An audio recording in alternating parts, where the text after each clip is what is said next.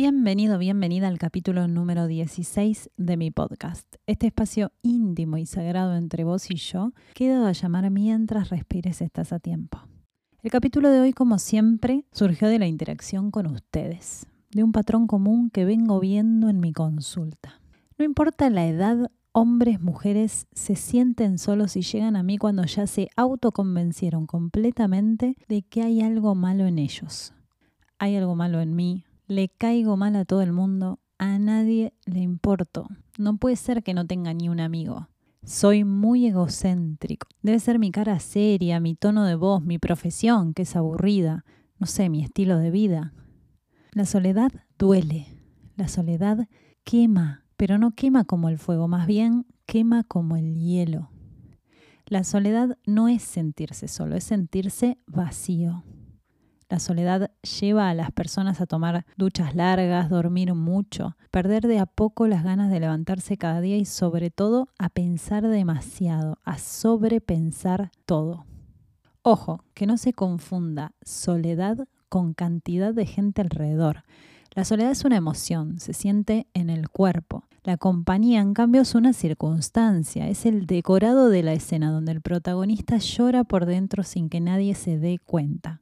Sí, es así. Se puede estar en un lugar lleno de gente, en una familia muy numerosa o en una pareja consolidada y aún así sentir soledad. La soledad es sumamente peligrosa porque es muy silenciosa. Camina en puntitas de pie y por donde pasa todo lo va teniendo de gris, pero no te das cuenta. Hasta que un buen día sí te das cuenta, pero a estas alturas ya no tenés colores en tu vida y casi que te olvidas de que alguna vez los tuviste y te olvidas de que fuiste una persona llena de colores. Y lo que es peor, te sentís incapaz de volver a recuperarlos. En el capítulo de hoy te voy a hablar de lo importante que es el otro en nuestras vidas. Te voy a hablar del momento en nuestros primeros años de vida en el que aprendimos a relacionarnos con el resto del mundo. Hoy no me voy a enfocar en la relación de pareja. Hoy me voy a centrar básicamente en la amistad. Y quédate hasta el final, que como siempre te voy a dar unos tips súper, súper importantes, aplicables y efectivos para poder mejorar las relaciones que ya tenés y hacer amigos nuevos en la edad adulta. Primero lo primero. ¿Por qué es tan importante relacionarnos? ¿Por qué es tan importante el otro en nuestra vida? Hay una canción de Ricky Martin, no sé si es de él en realidad, pero como soy modelo 85, es la versión que más escuché y que dice, tengo millas de vuelo para ir a Plutón, tengo un club de fans en la luna, tengo tanto que no tengo nada. Por andar ocupado en el cielo, me olvidé que en el suelo se vive mejor. Y cuántos famosos, ¿no? Que después de haber conquistado el mundo caen en depresión, por ejemplo. No quiero decir que la fama sea mala o que los ricos la pasen mal, que no se confunda. ¿eh? Lo que quiero decir es que no importa lo que tengas materialmente, si sos humano, tenés la necesidad real de sentirte querido o valorado para ser realmente feliz. Lo repito en pocas palabras, solo alcanzamos la felicidad con otros. Hay un profesor de historia y especialista en historia medieval e historia militar que se llama Yuval Noah Harari o algo así. Te lo leí tal cual como lo escribí. Este hombre escribió un libro bestseller muy conocido llamado Sapiens de animales a dioses, breve historia de la humanidad.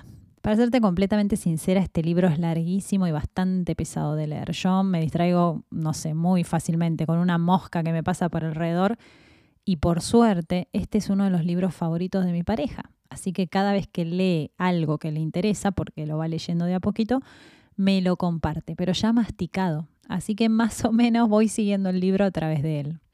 Y cuando estaba pensando en lo que iba a decir en este capítulo, me acordé de algo que me ayuda a explicar por qué el contacto con el otro fue fundamental a la hora de sobrevivir como especie. El libro básicamente habla de cómo evolucionó la humanidad y de cómo lograron los sapiens conquistar la Tierra, cómo hicieron para poder expandirse desde África hasta el resto del planeta y cómo hicieron para inventar y crear, no sé, desde las primeras herramientas precarias como flechas a armas nucleares o vacunas. Este hombre, Harari, dice que hace más de 70.000 años nuestra especie desarrolló el lenguaje. En realidad muchas especies tenían su propio lenguaje, pero el del hombre era mucho más complejo, mucho más rico y mucho más flexible que los lenguajes de las otras especies. Mientras los monos podían decirse acá hay comida o bien un león, expresiones tan simples y útiles como esa, los sapiens empezaban a compartir información más compleja y que les permitía, por ejemplo, armar una estrategia grupal para, si venía el león, emboscarlo y convertirlo en comida. Los sapiens tenemos una gran capacidad de comunicarnos y trabajar juntos en grandes grupos, incluso con desconocidos. Y lo realmente anecdótico es que Harari dice que triunfamos por sobre todas las especies por lo que él llama la teoría del chismorreo. o sea que sobrevivimos por chismosos, básicamente. Ya no solo podíamos saber dónde había comida, sino que también podíamos hablar de otros a sus espaldas. Y aunque esto parezca superficial y que tiene poca importancia, el chisme nos permitió sentir pertenencia a un grupo y planificar estrategias de supervivencia para ese grupo. Conclusión. La conexión es esencial para todo ser humano. Somos seres sociales y sobrevivimos por formar parte de una comunidad. Y necesitamos a la comunidad entera para sentirnos completos. Y acá puedes pensar, yo no necesito a la comunidad entera. Con mi familia o con mi pareja ya estoy. Y yo te pregunto, en plena pandemia, cuando todos quedamos encerrados en nuestras casas, a pesar de estar en el grupo familiar completo o estar con tu pareja, ¿no te sentías aislado? Bueno, a eso me refiero con necesitar la comunidad completa. Hay muchos tipos de soledad, pero la voy a agrupar en soledad elegida y soledad no elegida. Y en este capítulo solo te voy a hablar de la soledad no elegida, que actualmente existen investigaciones que dicen que la soledad no elegida es más tóxica para tu cuerpo que tener una dieta chatarra o una vida muy sedentaria. En el 2020 una famosa agencia de publicidad lanzó una campaña llamada Hiperconectividad, la nueva forma de sentirse solos. Te invito a googlearla y a mirarla porque está muy buena. Esta campaña, basada en un análisis sociológico, habla sobre la problemática de vivir pegados a los dispositivos tecnológicos y de cómo este fenómeno multiplicó exponencialmente la sensación de soledad. Horas y horas por día mirando las redes sociales y la vida de otros está cambiando nuestra manera de sentirnos. Al final del día sabemos qué hizo Pepito, sabemos qué hizo Marita, sabemos qué hizo cada uno de nuestros amigos, sabemos qué hizo nuestro compañero de trabajo, nuestro jefe, si lo seguimos. Sabemos hasta qué hicieron Messi y Antonella. Tenemos la falsa sensación de que eso es tener vida social, pero en realidad nadie nos escribe para ver cómo estamos, en qué andamos o si queremos armar un plan para el fin de. Hasta podemos llegar a tener la sensación de que la vida de todos los demás es mucho mejor que la nuestra. La sensación de, que nos estamos perdiendo de algo o nos estamos quedando atrás. O peor, nos estamos quedando solos. Ella se la pasa viajando y yo no tengo tiempo ni de dar una vuelta manzana en bicicleta. Él está todos los fines de semana en un boliche distinto. ¿Hace cuánto que no voy a un boliche? A ver cómo se vistieron para el casamiento. Uf, qué ganas de tener un casamiento. Dato de color. En Argentina el 20 de julio es el Día del Amigo. Y no importa si cae día laboral o fin de semana. El Día del Amigo es el 20 de julio. No se mueve, como si fuese una fecha patria. Hay que salir y hay que postear. Y todo bien si tenés muchos amigos. Pero si no tenés ni uno, o si tenés un par y justo ese día, justo el 20 de julio, no pueden armar ningún plan, chau. Presión social, vulnerabilidad, necesidad de pertenecer, soledad, soledad, más soledad la gran paradoja del siglo XXI es que existen celulares con 5G para acelerar al máximo la comunicación, para optimizar las comunicaciones, pero vivimos más solos y aislados que nunca. Antes de entrar a contarte cómo podés empezar a trabajar esa sensación de soledad, quiero contarte rápidamente algo que te va a ayudar a entender por qué te relacionas como te relacionas. Y esto viene desde tu infancia más temprana. La cosa es así. Antes te conté que como especie prevalecimos tantos años por nuestra capacidad de relacionarnos mediante el lenguaje con nuestros pares. Ahora te cuento que como especie somos de los que más tardamos en desarrollarnos. ¿Te diste cuenta? De hecho, cuando nacemos lo único que sabemos hacer es respirar y hacer ruiditos. No podemos alimentarnos solos, no podemos cambiarnos solos, no podemos movernos solos. Tardamos casi un año en aprender a caminar y mucho más tiempo en poder comunicarnos claramente. Es decir, que para sobrevivir necesitamos sí o sí de otro. Ese otro puede ser la figura de la mamá o de alguien que el doctor John Bowlby en 1988 llamó cuidador cuando formuló su teoría del apego. ¿Qué es esto? Bueno, el lazo afectivo con el adulto que nos cría, ese vínculo, es necesario para vivir. Entonces, ¿qué hacemos? Nos aferramos a él y sostenemos ese lazo a toda costa como podemos. El apego es necesario para vivir y es tan, tan importante que nos enseña a muy temprana edad cómo relacionarnos con el mundo. Te lo voy a explicar mm, lo más fácil que pueda. Imagínate a un bebé, a un niño, como un árbol. Bueno, el apego serían sus raíces, sus pies en la tierra. Si esas raíces son débiles, son finitas, son cortitas, puede que ese árbol con el tiempo no se anime a crecer mucho en altura, no se sienta seguro cuando hay un viento fuerte o no sé, una tormenta. Ante cualquier acontecimiento doloroso de la vida, ese niño con raíces débiles se puede venir abajo. Y ahora lo contrario. Imagínate si esas raíces hubiesen crecido gruesas y profundas. El árbol se atrevería a ir cada vez más arriba, incluso no le temería a vientos fuertes ni tormentas, y aún así, si la vida lo golpeara y lo derribara, las raíces fuertes no tardarían en volver a dar nuevas ramitas. Bueno, si de pequeños recibimos cuidados amorosos, contención, paciencia, miradas, mimos, todo eso que nos hizo sentir seguros, a la hora de relacionarnos vamos a pensar, sentir y actuar con más confianza en nosotros y en el otro. Esto es lo que la psicología llama apego seguro.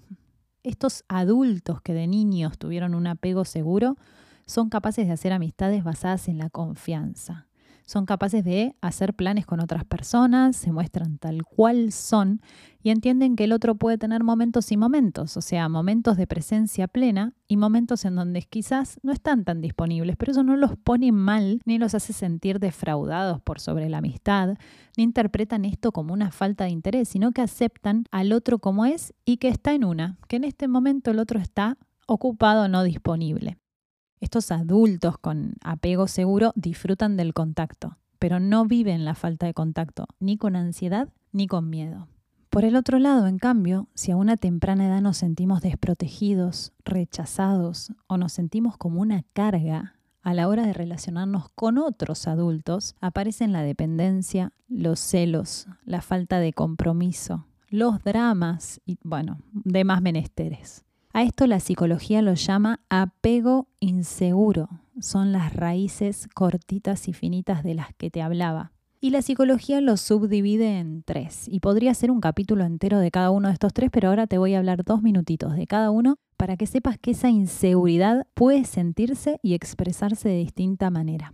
Las tres subdivisiones del apego inseguro son el apego ansioso ambivalente, el apego evitativo y el apego desorganizado. Y hago un paréntesis acá para aclarar que no se trata de culpar a mamá, papá o quien nos crió de nuestras malas relaciones. Vos y yo somos adultos y estoy 100% segura de que si estás acá es porque querés ser cada día mejor. Y la única manera de lograrlo es, primero, haciendo consciente lo inconsciente y después tomando acción. Y cuando digo acción puede ser buscando, mm, no sé, información sobre el tema, puede ser indagando en las profundidades de tus recuerdos, de tu árbol genealógico, de tu infancia, o pidiendo la compañía de un profesional. Vamos con el primero que es el apego inseguro, ansioso ambivalente. A este tipo de apego también se lo llama preocupado o temeroso. Ya más o menos los nombres te dicen de qué se va a tratar. Bueno, de bebés la persona que se ocupaba de darle sus cuidados básicos a veces estaba y a veces no. Por ejemplo, si el bebé tenía hambre y lloraba, a veces lo escuchaba y lo alimentaba y otras no. En el apego seguro, el bebé aprende que si llora, lo alimentan. Alguien viene a alimentarlo, alguien acude a ese llanto. Pero en este tipo de apego ambivalente, por eso se llama así, si el bebé entiende que los cuidadores son impredecibles, pierde la confianza en que si llora lo van a alimentar. ¿Y qué hace? ¿Cuál es su estrategia? Su estrategia es llorar mucho, más fuerte, muchísimo. Y así va creciendo con esas reacciones exageradas y ese miedo a que el otro no lo escuche y no venga. De adultas estas personas con este tipo de apego llegan a tener relaciones muy intensas donde todo el tiempo tienen miedo de perder al otro. A ver si te suena, si conoces a alguien así. No me contestó el mensaje, no vio mi historia de Instagram. ¿Qué estará haciendo? Y su cabeza empieza con un rum rum que les produce ansiedad, preocupación y miedo a perder a ese otro. Cualquier cosita puede ser interpretada como abandono. Por ejemplo, la frase salgo a comer con mis amigos genera una desconfianza enorme. Los adultos con un apego ambivalente ansioso necesitan constantemente la aprobación del otro. Ellos no sienten que son o están haciendo las cosas bien hasta que el otro no se los dice o se los reconoce. Todo su valor pasa por cómo lo ven los demás y por eso en sus relaciones hay una enorme dependencia. Son los que pueden llegar a decir la frase no me dejes, hago lo que sea, pero no me dejes. ¿Cómo se trabaja esto? Primero reconociéndolo, ¿no? Abrir esta caja de Pandora y descubrir que siempre hubo ese patrón en la infancia, en la adolescencia y en la adultez. Y después trabajando en la autoconfianza y en la autoseguridad. Si yo no me siento seguro con mi pareja, el problema es cómo me siento yo, no mi pareja. ¿Se entiende? Bueno, vamos al segundo tipo de apego, que es el apego evitativo. Acá el bebé lloraba, lloraba, lloraba y nadie venía. O si venían, no conectaban amorosamente con ese bebé.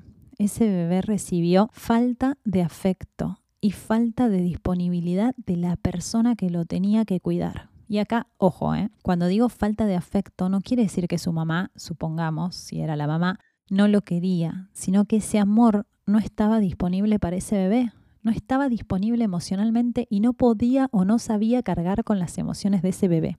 Por ejemplo, una mamá muy joven que se asusta cuando su bebé llora. No, no se acerca al bebé porque cuando el bebé llora no sabe qué hacer.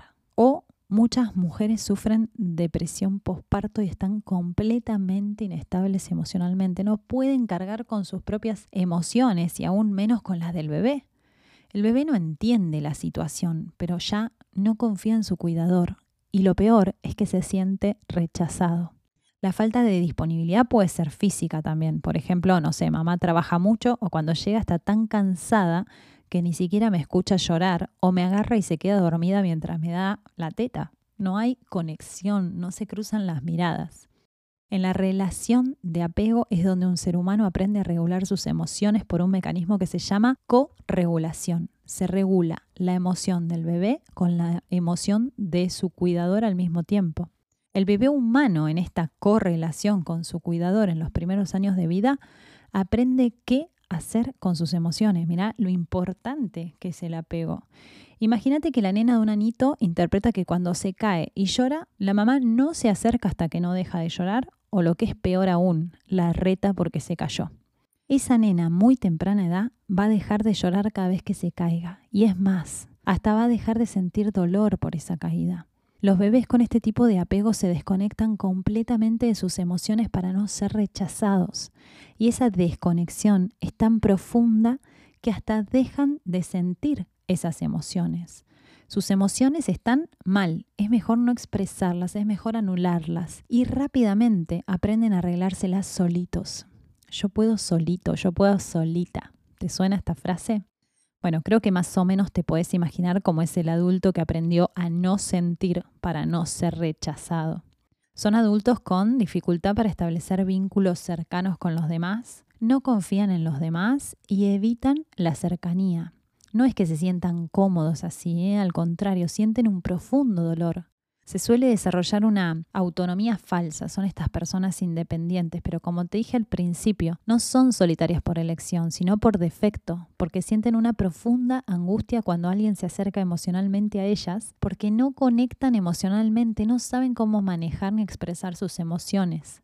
Estas personas que tuvieron que sobrevivir sintiéndose una carga son personas generalmente muy inteligentes, son personas muy mentales, muy racionales y esconden sus emociones detrás de ese escudo de intelectualización. Pero no es más que eso, un escudo, una manera más de sobrepensar para no sentir. ¿Cómo se trabaja con estos adultos? Bueno, te cuento que es un gran desafío, porque lo que hay que trabajar son las emociones y justamente las emociones están guardadas bajo mil llaves para no ser expresadas. Así que hay que traspasar todos los escudos mentales que la persona ponga y permitirles expresar y demostrarles que eso que los separa del otro se llama miedo a ser rechazados. Y de a poquito, muy de a poquito, ponerle un nombre a cada emoción. Un rasgo característico de estas personas en mi consulta, y acá se van a reconocer, es que antes de empezar, en la primera sesión me dicen la frase soy muy egocéntrico. Y para mí la traducción es tuve que aprender a poder solito. ¿Funciona el acompañamiento profesional con estas personas? Claro que sí, pero solo cuando están dispuestas a desnudarse, a caminar en bolas por la sesión sin temor a ser juzgados y cuando ven que no pasa nada por mostrar su vulnerabilidad, al contrario, generan más empatía y atracción que cuando salen con la armadura puesta, solo así van desmantelando una a una las creencias que los separan del otro. Vamos al tercer y último tipo de apego, que es el apego inseguro desorganizado. Este es el más complicado y este sí o sí debe ser acompañado por un profesional. Se trata de una niñez donde hubo abusos, donde pudo haber castigo físico o castigo emocional, violencia de cualquier tipo, padres ambivalentes, o sea, padres por momentos afectuosos y en otros momentos agresivos o negligentes. Son niños que pudieron ser maltratados, ignorados y solo conocieron esa forma de relacionarse. El amor del cuidador para ellos era intermitente o nulo, directamente no existía. ¿Y qué pasa cuando estos nenes, bajo estas circunstancias, se vuelven adultos? Bueno, una de dos, o repiten el patrón y pueden pasar de ser las víctimas a ser los victimarios, o sin llegar a ese extremo son adultos que desconciertan al resto. No hay coherencia entre lo que dicen y hacen. Son estos adultos que pueden pasar de la sumisión a la total agresividad, de la cercanía emocional a la distancia y a la frialdad. Son pasionales y un día está todo bien y al día siguiente no, o hasta desaparecen. Ahora que te hablé un poquito sobre estos modelos, viene la pregunta importante. ¿Se puede modificar mi modelo de apego? Y la respuesta que te doy con una cálida sonrisa es sí, claro, se puede modificar tu modelo de apego. No podemos cambiar los primeros años ni de mi vida ni de la tuya pero el modelo de apego se puede modificar en cada nueva relación, cada nueva figura de apego que va surgiendo en tu vida es una nueva oportunidad de actualizar ese modelo de apego, es una nueva oportunidad de aprender a amar y sentirnos amados, que es lo que todos queremos. Bueno, voy a seguir con el tema principal de este capítulo, que son las relaciones o la falta de relaciones, mejor dicho, que es la soledad. Mira qué gran contradicción. Por un lado necesitamos a la gente, pero por el otro le tenemos miedo porque los otros pueden rechazarnos o dañarnos, ¿no? Nos enfrentamos a este gran dilema. Esto que es lo que más queremos y necesitamos es también a lo que más le tememos. Tranqui, como dice mi podcast, como se llama mi podcast, mejor dicho, mientras respires, estás a tiempo. ¿A tiempo de qué? A tiempo de desprogramarte de todos los pensamientos que te trajeron hasta acá y programarte de pensamientos amorosos y constructivos. Y acá va la guía paso a paso de cómo hacer amigos siendo adultos. Anda, agarra papel y lápiz y ponete a anotar. Punto número uno. Un estudio reciente descubrió que las personas que creen que la amistad se produce por casualidad o coincidencia del destino se sienten más solas que las personas que creen en la amistad como algo a construir con esfuerzo. ¿Qué quiero decir con esto? Quiero decir que si hasta ahora creías que la amistad debe nacer y fluir así, como por arte de magia por sí sola, sin hacer ningún tipo de esfuerzo, probablemente estés esperando pasivamente que algo suceda, pero mi querido amigo, mi querida amiga, la amistad de adultos se construye con esfuerzo y constancia. Puede que sí, que aparezca en tu vida una persona con tus mismos gustos, que pienses igual que ella en un montón de cosas, que te mueras de risa cuando están juntos y que, no sé, el tiempo se pase volando cada vez que se ven. Es bastante evidente que serías un buen amigo de esa persona. Pero si esos encuentros son casuales, por ejemplo, si se ven cada vez que hay algún cumpleaños familiar y nunca más, nunca vas a saber si serían buenos amigos o no. No alcanza con pedirle su usuario de Instagram y empezar a seguirlo y verlo por redes. Esto es una falsa amistad, es lo que hablamos al principio de todo. Saber si sale los fines de semana o lo que va a comer por sus stories no es amistad. Pedile el teléfono. Si tiene los mismos gustos que vos con respecto a una banda, por ejemplo, una banda de música, bueno, invítalo a ese show al que no tenés con quién ir. Deja tus prejuicios de lado. No te preocupes por cómo quedas. Vos invítalo. Si te dice que sí, buenísimo. Vas a verlo fuera del ámbito familiar y quizás sea el comienzo de algo muy lindo y duradero. Y si te dice que no, felicidades también por animarte. No lo tomes como un rechazo hacia vos. Probablemente no te rechazó a vos. Probablemente sea porque no puede o porque le gusta la banda pero no tanto como para ir a verla. No bajes los brazos, no renuncies. No fue un con vos no. Fue más bien un justo ese día no o justo ese plan no. No te tomes nada personal. Este es uno de los cuatro acuerdos del gran libro Los cuatro acuerdos, valga la redundancia, que si no lo leíste, te lo súper recomiendo. Calla la voz que te dice que el problema sos vos y escucha al niño que tenés adentro que en vez de decirle al otro, ¿querés venir al recital? le habría dicho directamente y sin vueltas, ¿querés ser mi amigo? Punto número dos. La ciencia dice que el contacto constante es uno de los pilares para fomentar la amistad. Bueno, de chiquitos, nuestros amigos eran del colegio o de alguna actividad extracurricular como el fútbol o en mi caso el patín artístico. Como los veíamos mucho, sí o sí terminábamos armando al menos un vínculo de amistad, al menos teníamos un amigo en cada grupito. De adultos esto es un poco más difícil porque solo vamos todos los días al trabajo y quizás ahí no hay nadie que elegiría como amigo. Bueno, mi querido amigo, mi querida amiga, el trabajo no es el único lugar donde podés conocer gente. La vida te da ocasión de conocer personas todo el tiempo. El problema es que no te estás abriendo estas nuevas posibilidades, no las ves o simplemente no las alimentas lo suficiente. Te cuento algo muy, muy mío, muy propio, pero que te puede servir de evidencia para contarle a tu cerebro que te está diciendo no lo escuches, no lo escuches, no lo escuches, que es posible. Hace poco en España entré a un local de ropa que, que siempre me había encantado, pero como yo no me compro ropa usualmente, nunca había entrado. Pero bueno, se venía el Día de la Madre y quería orientar a mis tres hombres sobre lo que quería que me compren. Entré, me compré, pedí que me lo envuelvan como regalo y solo quedaba hacerme la sorprendida el día que me lo dieran. Me causa mucha gracia esto que te estoy contando porque te lo cuento con la total certeza de que ninguno de mis dos hijos va a escuchar este podcast no se van a enterar. Bueno, cuestión que cuando voy a pagar, la chica de la caja me habla en un español medio forzado y al toque me di cuenta que o era uruguaya o era argentina. Y le dije, ¿sos argentina? Sí, ah, mira, ¿y hace cuánto estás acá? Y ahí empezamos a hablar. Y yo le dije, ¿te costaron mucho los papeles? No, no, a la que le están costando es a mi hermana. Y ahí apareció la hermana. Pagué y me fui a un costadito a hablar con la hermana. Ella estaba pasando por el mismo maldito tramiterío que yo pasé los primeros nueve meses en España, que los cuento en mi capítulo Emigrar, por si te interesa el tema. Le hablé de todas las cagadas que me mandé mientras hacía mi residencia para evitarle dolores de cabeza. Ella me preguntó sobre algunas cosas que tenía dudas. Bueno, intercambiamos Instagram y ahí quedó todo.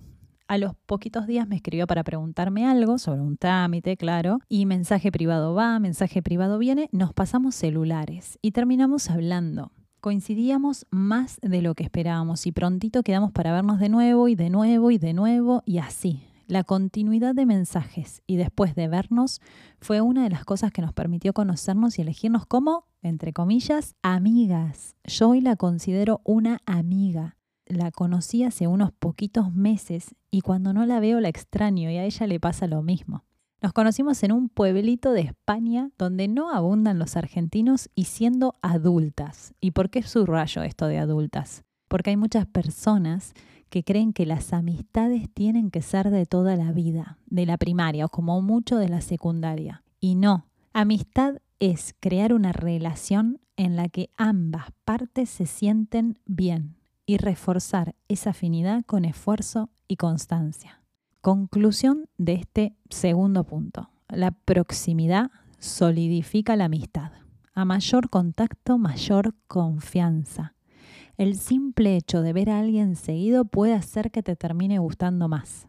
Esta cordobesa hermosa de la que les hablé en el ejemplo se llama Lucía y nuestro vínculo, además de la continuidad, cumplió con los requisitos número 3 y 4 de esta guía que ya te los cuento.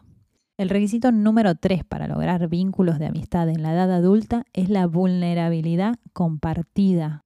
¿Qué es esto? Bueno, con el paso del tiempo nos vamos llenando de normas, de contratos sociales, de preconceptos que nos hacen construir una caparazón súper dura y difícil de romper que cuando éramos chicos no teníamos.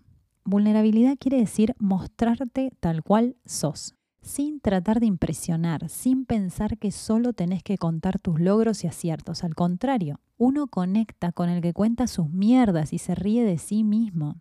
A ver, imagínate esto. Estás en una fiesta, en un grupito, en una semi-rondita, y viene uno que no conoces a contar que lo ascendieron en el trabajo, que el jefe le dijo que lo ascendían porque era crack, y empieza a contar todas las cosas de crack que hizo. Y termina diciendo que con el ascenso va a cobrar el 40% más de lo que cobraba antes. Ahora imagínate que en este mismo grupito, en esta misma semi-rondita, otro le responde, che, qué envidia. A mí me gustaría cobrar el 40% más, pero mi jefe no sabe que existo.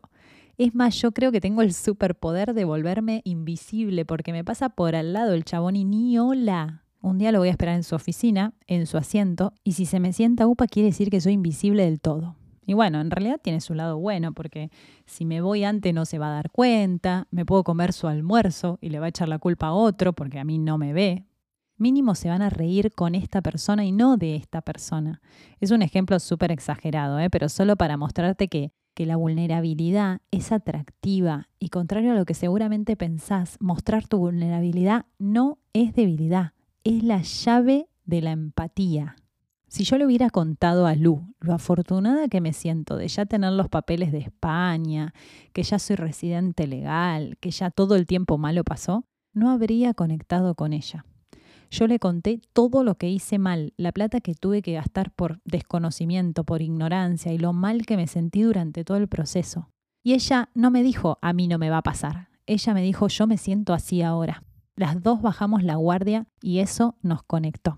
Y ahora viene el punto número cuatro. Hay una investigación muy famosa sobre las personas en transición. ¿Qué quiere decir transición? Transición quiere decir personas que están viajando, que se están mudando, que cambian de colegio, que cambian de trabajo.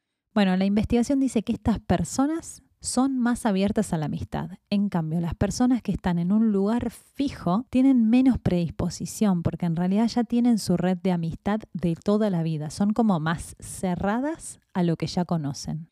Hay una canción de Nino Bravo que dice, dicen que viajando se fortalece el corazón pues andar nuevos caminos te hace olvidar el anterior. Bueno, perdón por, perdón por cantar, me dejé llevar.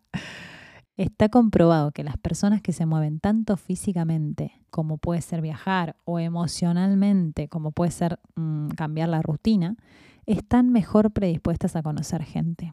Ejemplo, mi cuñada conoció a su marido en un viaje a Mendoza, pero también en ese mismo viaje se armó un grupete que llevan años, se siguen viendo y compartiendo la vida misma y el grupo crece porque las parejas tienen hijos. Bueno, espectacular. Conozco otra feliz pareja que se conoció por compartir el asiento del avión, o sea, se conocieron en el cielo, se conocieron literalmente viajando. Te invito a pensar y tratar de acordarte esa vez que viajaste, que te mudaste o que te cambiaste, no sé, de colegio. Seguro tenés alguna de estas anécdotas guardadas. Conclusión de este punto número 4. ¿Tenés que viajar para ser amigos? Bueno, si querés y podés, sí, claro. Vas a ganar mucho más que amigos. Pero si no, solo tenés que moverte de tu zona conocida. Esto quiere decir cambiar de gimnasio, hacerte uno de esos retiros que tanto te gusta o aprender algo nuevo. Y acá, ojo, ¿eh? no vale lo virtual y no vale ir con alguien que ya conoces, no vale ir con una amiga que ya tenés o con tu mamá o con quien sea porque ahí te estás cerrando a todo lo nuevo que puede pasar. La experiencia es mucho más rica cuando vas solo o sola. Vamos al punto número 5.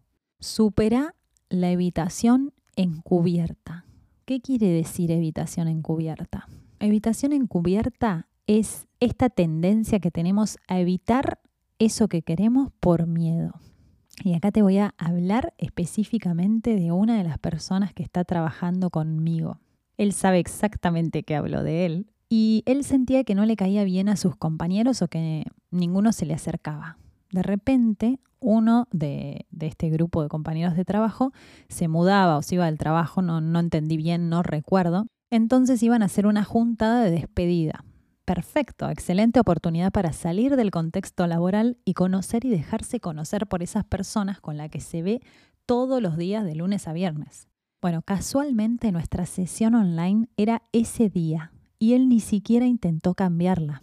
Está muy bien y habla, por un lado, de su compromiso con lo que estamos trabajando, pero por otro lado, el problema es que cuando me enteré le dije, hasta acá, anda esa juntada y la semana que viene recuperamos el tiempo que nos faltó. Pero él en el fondo aterrado por tener que enfrentar su miedo a relacionarse, no quería cortar la sesión.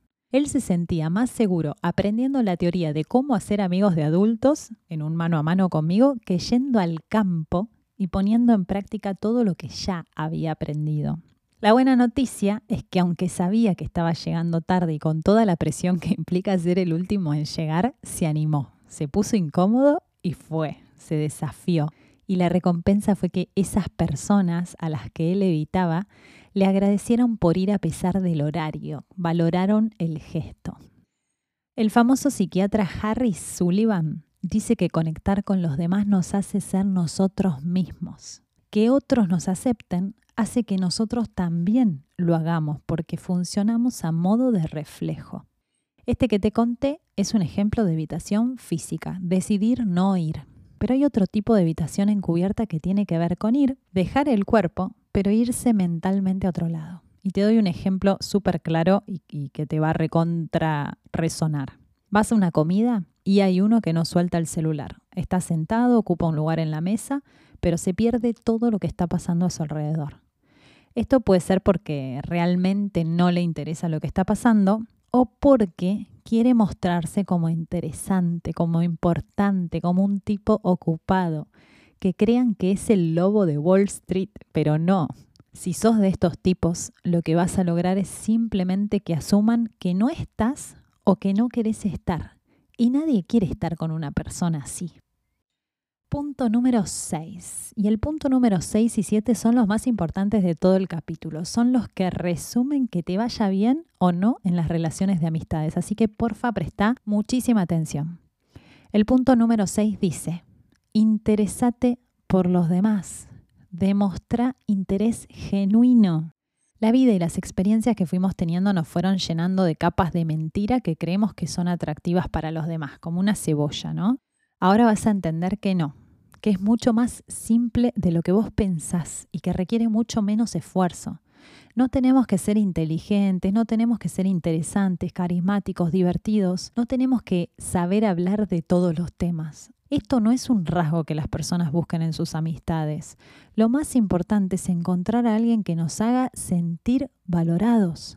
Si queremos conectar con alguien, no deberíamos tratar de impresionarlo, sino mostrar interés real por ese alguien. ¿Y cómo? Bueno, por ejemplo, si sabes que esa persona no tiene auto, le decís, che, ¿cómo viniste? ¿Tenés con quién irte? ¿O cómo llevas la paternidad? ¿Qué onda ese proyecto que tenías pensado arrancar la última vez que nos vimos? ¿Necesitas algo? Contame. Solamente la palabra contame abre la puerta de la curiosidad, de la empatía. Le estás diciendo a la otra persona que es interesante para vos, que te importa. También ser capaces de decirle lo que nos gusta y lo que apreciamos de esas personas. Por ejemplo, che, vi que te está yendo re bien con tu proyecto, te recontra felicito, te lo mereces por ser tan insistente. Yo habría renunciado al primer obstáculo. O si sos mujer, che, qué bien quedaste después del embarazo, qué envidia, no sabes lo que me costó a mí bajar los 10 kilos que engordé. Demostrarle al otro que te gusta su presencia. Demostrarle que no va a ser rechazado por conectar con vos. Hacelo sentir seguro. ¿Y qué vas a obtener a cambio? Te va a devolver lo mismo. Todos queremos conectar con gente que es como nosotros. La clave para ser más interesante es interesarte por los demás, darles lo que te gustaría que te den y no quedarte en lo que recibís a cambio, sino seguir dando. Rápidamente vas a ver que van a aparecer personas que lo valoren, que lo agradezcan y que te devuelvan el doble punto número 7, último y el más importante de todos. El 7 es el número de la suerte y es mi número preferido. La próxima vez que tengas que enfrentarte a estas situaciones que te resultan desafiantes, asumí que la vas a pasar bien y por sobre todas las cosas asumí que vas a caer bien. Yo siempre digo que nuestras creencias crean nuestra realidad. Así que, si crees que vas a caer bien, haces automáticamente que la probabilidad de éxito crezca. En cambio, si crees que vas a ser rechazado, efectivamente vas a ser o te vas a sentir rechazado. No es magia, no es místico, no es ley de atracción, es totalmente lógico. Si tus pensamientos te dicen que vas a caer bien, tu actitud va a ser distendida, liviana, tu lenguaje corporal va a ser expansivo y agradable. Los otros van a ver y percibir esto como señal de buena onda y ¡boom! Caíste bien. Por el contrario, si crees que no vas a tener nada que charlar con esas personas, que no les vas a caer bien, te vas a mostrar de antemano un poquito más frío, distante, retraído. Tu lenguaje corporal va a decir que no querés estar ahí, que no te interesa caerle bien a nadie y por lo tanto ponemos poco interés en caer bien a la gente y efectivamente al final de cuentas somos rechazados. Reflexión final. La amistad, como toda relación donde ponemos en juego nuestro amor, es para valientes. Valentía de exponerte al contacto, de mostrarte tal cual sos, de dar con la seguridad de que en algún momento va a volver multiplicado. Anímate, atrévete, arriesgate a conectarte profundamente con el otro que también tiene sus propios escudos y miedos. Deja que las relaciones te transformen. Si sale bien, buenísimo, me alegro muchísimo. Y si sale mal, evita ponerte el escudo para que no te vuelva a pasar. Aprende de lo que no estuvo bueno y acepta que errar es humano. Y si querés conectar con otros humanos, tenés que permitirte errar. Deja huellas en las personas que se permitan conocerte hay un dicho de un autor anónimo que dice que cuando tú naciste todos sonreían al verte llorar. Vive de manera que cuando mueras todos lloren y solo tú sonrías. Espero que este capítulo te llegue en buen momento. Espero ser una bella coincidencia en tu vida y te pido que si conoces a alguien más que le pueda servir, que se sienta solo o tenga problemas para relacionarse con los demás, se lo compartas. Es una manera de decirle te quiero, me importás, me importa lo que te está pasando. Te pido también que si conectaste conmigo me escribas un mensajito por Instagram a conamor.leti para conocerte, para saber que estoy llegando a quien quiero llegar. Y te pido mil disculpas, entre paréntesis, si ya me escribiste y aún no te contesté. Juro que contesto siempre, pero a veces tardo un poquito. Téngame paciencia, porfa, pero no dejen de escribirme. Por último, Agradezco de corazón a las personas que llegaron a mi consulta este último tiempo y sin saberlo me tocaron el hombro y me dijeron, che, tenés que hablar de esto, es más común y más grave de lo que vos pensás. Gracias por abrir su corazón hermético. Gracias por escucharme, por desafiarme, por obligarme a aprender más sobre todo este tema. Gracias Ari, Lucas, Leo, Iñaki, Gema y Ainhoa Seguramente la lista es mucho más grande, pero si escuchan este capítulo, que estoy segura de que lo van a hacer, se van a dar cuenta de que usé sus propias palabras y experiencias para dar los ejemplos y hacer el bien. Los veo, los quiero, son muy importantes para mí y no se rindan. El día que puedan verse como yo los veo van a descubrir lo valiosos que son y todo lo que tienen para aportar al mundo. Hasta acá este capítulo. Te invito a darte una vueltita por mi página web www.conamorleti.com donde te dejé un regalito, una clase totalmente gratis con mi método paso a paso, sin secretos, no me guardo nada, para que puedas empezar a trabajar en vos mismo o misma desde ya, desde ayer. Te abrazo donde quiera que estés y hasta el próximo capítulo. Con amor, Leti.